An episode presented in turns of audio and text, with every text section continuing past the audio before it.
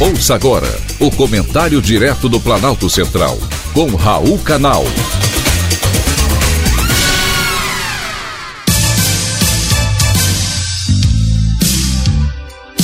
Queridos ouvintes e atentos escutantes, assunto de hoje: Sistema de Integridade Pública.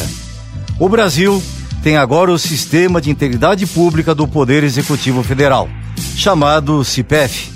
Ele passou a existir desde o dia 27 de julho por decreto presidencial. Mas o que vem a ser isso? Vou explicar direitinho. Trata-se de um sistema que vai ser gerido pela Controladoria Geral da União, CGU, que vai coordenar e articular as atividades relacionadas à integridade pública no Executivo Federal e estabelecer padrões para as medidas de integridade adotadas pelos órgãos e entidades da administração pública federal.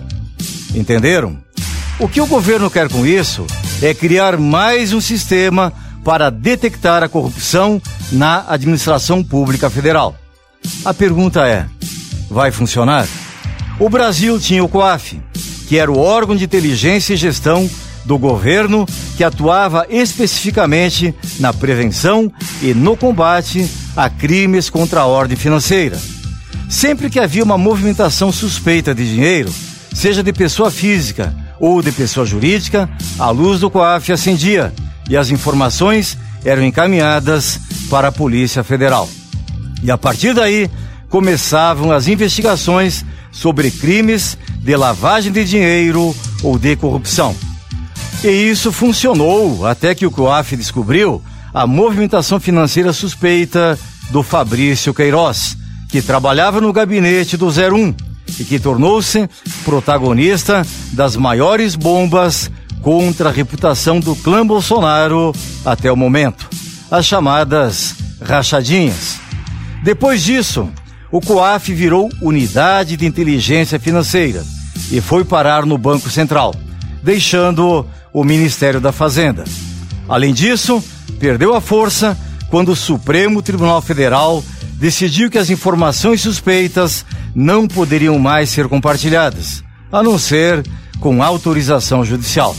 Ou seja, acabou o COAF como órgão de inteligência no combate à corrupção. E agora inventaram por decreto esse sistema de integridade pública, com a justificativa de que é preciso ampliar a efetividade dos programas de integridade dos ministérios, autarquias e fundações públicas, aumentando assim a prevenção a atos de corrupção no Brasil. A corrupção não se previne por decreto, se previne com pessoas honestas, homens públicos probos e, sobretudo, um poder judiciário sério.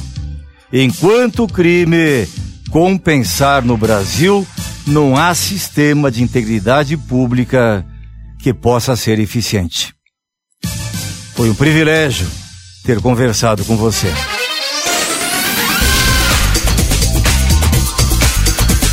Acabamos de apresentar o Comentário Direto do Planalto Central, com Raul Canal.